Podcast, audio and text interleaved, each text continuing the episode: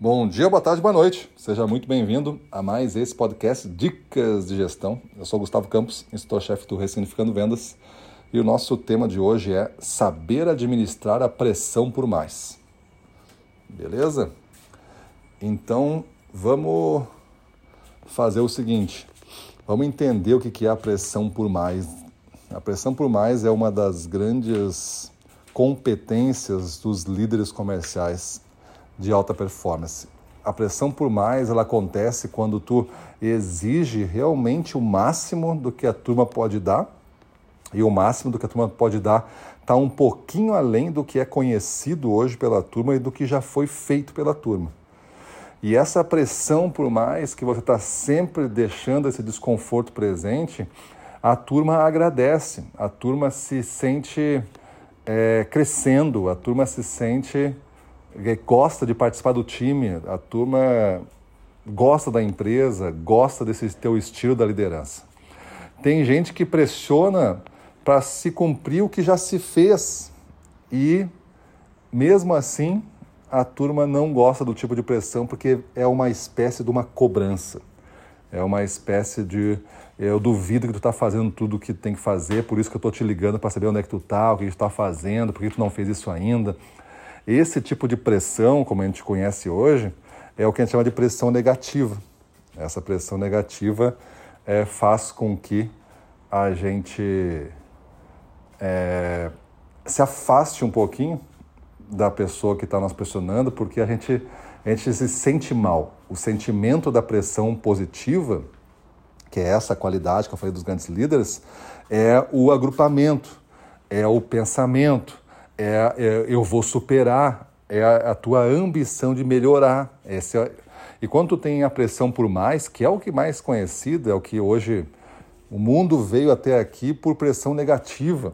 E ele poderia estar duas vezes melhor, duas vezes mais próximo se não tivéssemos isso presente.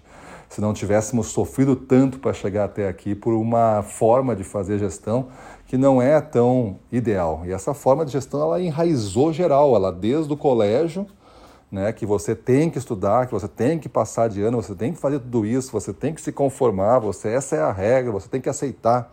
Então toda essa essa conformidade que gera pressão negativa e tu não entende o porquê, né? Você fica na dúvida do porquê que está sendo personal dessa maneira, por que tem que ser assim e não pode ser de outro jeito na nossa equipe de vendas, ela sofre do mesmo mal por passou pelo mesmo contexto.